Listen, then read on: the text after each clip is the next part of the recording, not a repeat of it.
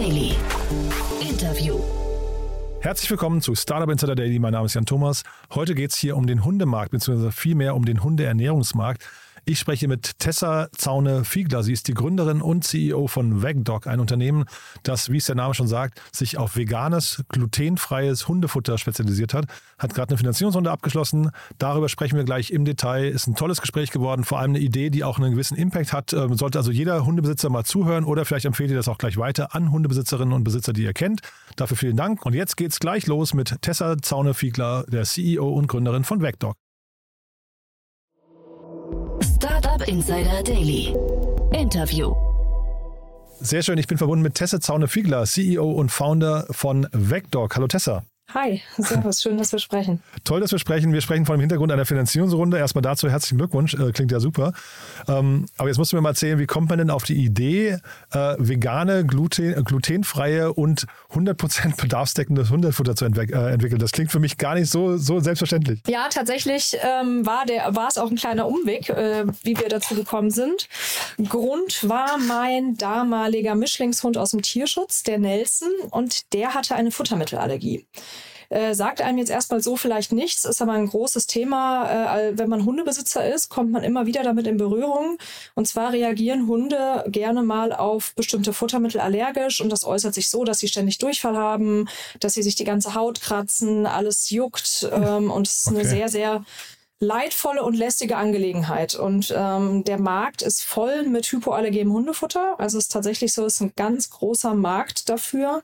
Ähm, und wir haben auch tatsächlich mit dem Nelson alles ausprobiert und hatten aber gar keinen langfristigen Erfolg. Und ich muss dazu gestehen, dass ich aus der Ecke kam. Also ich habe dann lange gebarft. Das ist die sogenannte Rohfleischfütterung beim Hund. Also die, das absolute Gegenteil von dem, was wir jetzt machen. Okay. Ähm, weil ich immer dachte, okay, der Hund stammt ja vom Wolf ab und das ist das Beste, was man ihm irgendwie geben kann.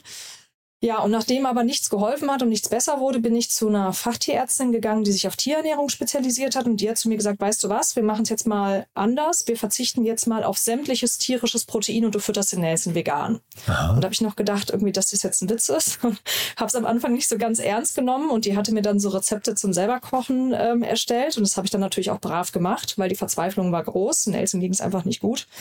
Und ja, nach vier Wochen war der tatsächlich beschwerdefrei. Und habe ich noch gedacht, das kann ja wohl jetzt nicht sein. Und ich wette, der wird jetzt wahrscheinlich irgendwann in ein paar Wochen später kriegt er eh wieder seine Allergie. Aber so ist es nicht gewesen und es ist ausgeblieben. Und dann habe ich gedacht, okay, krass, wenn das so gut funktioniert, dann gucke ich doch einfach mal, was es auf dem Markt so gibt an veganem Hundefutter. Ja, hatte mich damit vorher noch nie wirklich auseinandergesetzt und war auch ganz erstaunt, dass es da schon was gab. Ähm, ich wusste allerdings natürlich durch die Tierärzte, was drin sein muss und habe gesehen, dass das, was auf dem Markt ist, nicht bedarfsdeckend ist und der Hund einfach langfristig eine Mangelernährung bekommen würde. Mhm. Und also habe ich mir diese Tierärztin geschnappt und habe gesagt, du machst mir jetzt bitte drei Rezepturen, die ich produzieren lassen kann. Habe die, habe mir einen kleinen Produzenten gesucht. Ich bin eigentlich Architektin und habe in der Projektentwicklung gearbeitet. Okay. Habe mir eine kleine Garage in München gemietet und hatte da mein Hundefutter gebunkert, einen kleinen Online-Shop aufgebaut und so waren eigentlich die Grundsteine von Vector gelegt. Oder, also mehr oder weniger zufällig. Ne? Das heißt, du hast irgendwie den Bedarf erkannt ähm, und also, weil wenn du sagst Architektin, das ist ja jetzt auch nicht gerade naheliegend, dann zu gründen in so einem Bereich, oder? Nee, gar nicht. Also es war tatsächlich so, dass es so ein bisschen aus dem Need heraus entstanden ist. Ich hätte auch niemals äh, damit gerechnet, dass das so einschlägt. Und klar, wir waren natürlich zur richtigen Zeit am richtigen Ort. Ich meine, mhm. das ganze Vegan-Thema wurde natürlich, das ist jetzt sieben Jahre her. Zu dem Zeitpunkt war es noch relativ klein, aber auch da waren schon die ersten Anfänge da im Human Food. Und es ist eigentlich immer nur eine Frage der Zeit, bis es, dass es in den Pet Food überschwappt. Und mhm. das heißt, wir haben eigentlich zwei Themen. Wir haben einmal die Futtermittelallergie, also wirklich das gesundheitliche Thema bei Hunden, was wir abdecken, aber auch natürlich diese ethische Komponente und den CO2, äh, das CO2 und Nachhaltigkeitsthema mit ähm, vegan. Genau. Du hast eben gerade gesagt, es ist ein ganz großer Markt. Was heißt denn das konkret? Ähm, also weltweit wird das Marktpotenzial aktuell schon auf 10 Milliarden Dollar geschätzt und soll oh. bis 2030 auf 16,9 Milliarden Dollar anwachsen.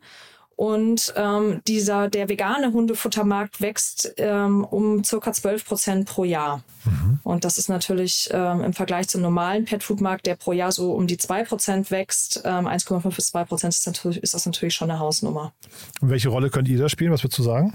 Hm, also ich würde hoffen, dass wir bis 2025 der Markenführer in Europa sind. Mhm.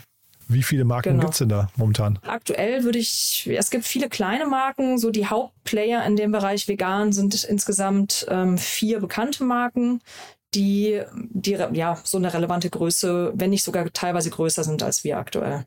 Und ist es ein Markt, der noch sehr aufklärungsbedürftig ist? Also wächst der von alleine oder muss man dem, dem Wachstum nachhelfen? Äh, Er wächst tatsächlich sehr stark von alleine. Das ist das, was wir am Anfang gar nicht so erwartet hätten. Ja, weil natürlich muss man auch noch aufklären. Das ist eben auch der Grund, warum wir zusammen mit Fachtierärzten äh, arbeiten oder halt einfach sagen, dass diese das Wissen noch gar nicht da ist dafür. Wir haben jetzt starten jetzt auch zwei Forschungsprojekte mit zwei Universitäten, ähm, wo man einfach nochmal dieses Ganze von hinten rum aufrollt und einfach auch darstellen kann, dass es langfristig gesund ist für den Hund, was natürlich auch wichtig ist. Aber klar musst du einfach darauf hinweisen, dass es diese Alternative gibt. Aber es gibt halt so eine Baseline, die wir haben, und das sind die Veganer.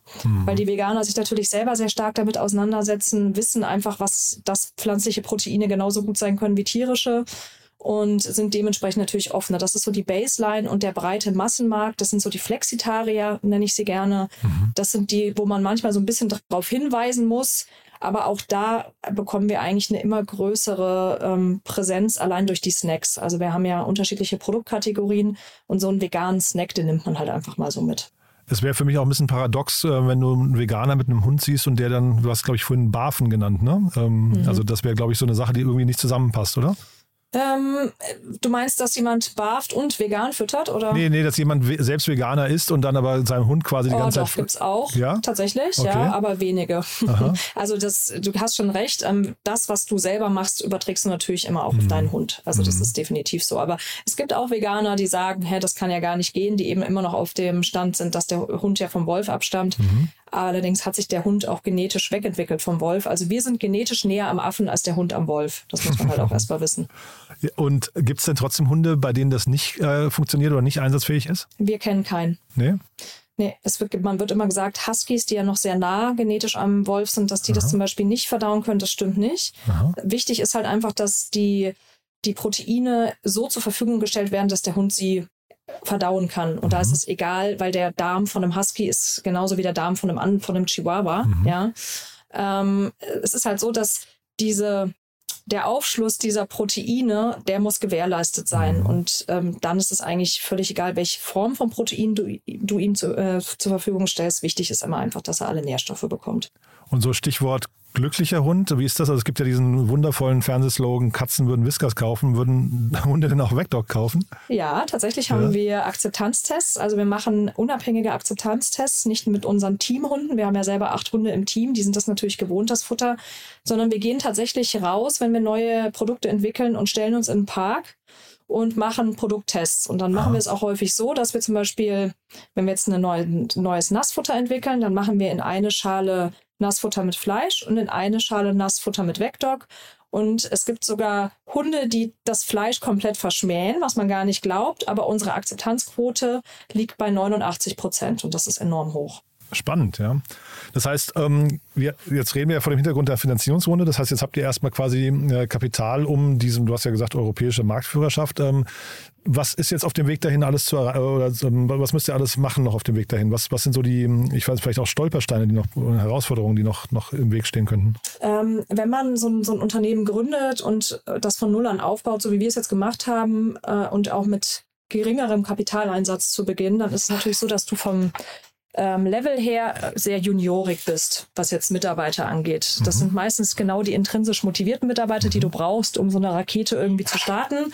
Allerdings ähm, merkt man schon, dass wir jetzt an einer Schwelle sind, an einem Umbruch, wo wir uns Know-how in die Firma holen müssen, was wir selber einfach nicht mehr leisten können. Also Valerie und ich, also meine Mitgründerin Valerie, wir haben einfach auch gewisse Grenzen und wissen, dass Leute gewisse Dinge besser machen können als wir. Und aus dem Grund stellen wir jetzt eben gerade ein höher, höheres Level ein, einfach an Managementpositionen, was unbedingt notwendig ist, um eben diesen nächsten Schritt gehen zu können, bauen eben das Team aus. Und ähm, ja, auch dieses, wir hatten halt letztes Jahr und vorletztes Jahr während der Corona-Krise und jetzt auch der Ukraine-Krise immer wieder mal Out-of-Stock-Situationen. Und das ist natürlich für ein Unternehmen wie uns, was einfach Produkt, äh, Produkte verkauft, wenn die nicht verfügbar sind, da bricht dir sofort den Umsatz, der Umsatz ein. Und aus dem Grund ähm, müssen wir einfach einen höheren Lagerbestand aufbauen. Und das sind jetzt gerade so mit zwei Themen, die wir angehen. Ja, das ist auch genau. das, was ich hier ansprechen wollte. Ihr macht nämlich eine ganz spannende ähm, Eigenkapitalfinanzierung oder Entschuldige, eine Fremdkapitalfinanzierung ne, auf äh, Seedmatch, mhm. habe ich gesehen. Genau. Ja. Wir haben auf, also wir haben zusätzlich zu der EK-Runde von 3,5 Millionen haben wir noch das äh, Seed-Match gemacht, um kurzfristige Verbindlichkeiten damit auszulösen, weil wir eben das, die EK-Runde nicht dafür nutzen wollten, um die Verbindlichkeiten zu bedienen. Und das war der Grund bei Seed-Match und ähm, ist natürlich auch eine sehr interessante Kapitalanlage. Haben auch sehr viele Family and Friends, die da jetzt mitgemacht haben. Und ähm, nee, ist auf jeden Fall äh, eine sehr gute Sache, dieses äh, Seed-Match, gerade eben auch für, für Unternehmen wie uns, Startups, die immer wieder auch mal kurzfristige Verbindlichkeiten haben. Hm. Genau, also wir können natürlich jetzt hier keine Anlagetipps geben. Ähm, das sind also keine Empfehlungen, das muss jeder für sich ähm, sich genau. nochmal anschauen. Aber äh, ich dachte jetzt, weil du gerade gesagt hast, ihr warten ein paar Mal out of stock, dass dafür quasi Fremdkapital benutzt wird, um so Waren vorzufinanzieren und Läger. Ähm, auch, äh, ja? genau, nee? auch. Doch, ja. auch. Ja, mhm. auch. Führ uns doch mal durch die Runde noch. Du hast gerade gesagt, dreieinhalb Millionen, äh, klingt toll. Ähm, die, ähm, äh, ich hatte, hatte gesehen, ursprünglich bei euch Katja ist mit dabei, ne? Genau, also wir waren ja ganz ursprünglich unseren ersten Seed-Investor haben wir bei Höhle der Löwen gewonnen. Also das war ja so der Grundstein, der Vecdoc irgendwie in die breite Masse gebracht hat, war unser Auftritt bei Höhle der Löwen. Äh, da ist die Dagmar Wörl mit eingestiegen mhm. und ähm, nachdem wir dann aber ähm, drei Jahre, nee, zwei Jahre später in 2020 noch eine Runde gegangen sind und Valerie und mir das wichtig war, dass wir die Anteile oder so viele Anteile wie möglich irgendwie bei uns behalten, hatte die Frau Wörl uns die Möglichkeit gegeben, dass wir eben unsere Anteile zurückerwerben und sind dann die nächste Runde mit Katjes gegangen. Katjes Green Food, das ist der grüne Investmentarm von Katjes, mhm. die nur in nachhaltige Startups investieren. Und die sind jetzt bei der Runde noch mit dabei gewesen. Und dann haben wir noch einen großen Fonds, den Green Generation mhm. Fund, ähm, der mit eingestiegen ist. Ein Family Office aus München, und ja, eigentlich zwei Family Offices kann man sagen. Eins aus München und ähm, dann noch das, Startup Family Office ist dann vielleicht auch ein Begriff. Mhm. Und ihr seid momentan im Einzelhandel vertreten. Ist das auch der Kanal, den ihr hinterher besetzen wollt oder ist es eher hinterher dann doch eine D2C-Marke, die ihr aufbauen wollt? Also wir sind ähm, definitiv eine D2C-Brand und die wollen wir auch bleiben. Uns ist eben äh, wichtig, dass wir direkt mit den Kunden kommunizieren können. Die Aufklärung, die gemacht werden muss, die dann eben auch die ja, Kommunikation in beide Richtungen. Wenn wir uns irgendwie optimieren möchten, sind wir da einfach näher am Kunden dran. Also D2C ist ähm, absoluter Fokus. Nichtsdestotrotz musst du auch in den Handel, um eine gewisse Sichtbarkeit zu haben. Und gerade was ich vorhin ansprach mit den Flexitariern und den Snacks, dass das ein bisschen in den breiten Massenmarkt reingeht, was auch wichtig ist, ist eben diese Sichtbarkeit enorm wichtig und das ist auch der Grund, warum wir weiter den Fachhandel und den LEH ausbauen. Hm. Ich hatte jetzt gerade diese Woche mit Katharina Neuhaus von Vorwerk Ventures hier gesprochen. Wir haben so verschiedene äh, Themen rund um Haustiere besprochen. Einmal haben wir so, so eine Haus, ähm, Haustierversicherung besprochen, dann haben wir über äh, tatsächlich auch frische, frische Futter über, äh, für Hunde in, ähm, ich glaube, Mexiko waren die oder sowas gesprochen.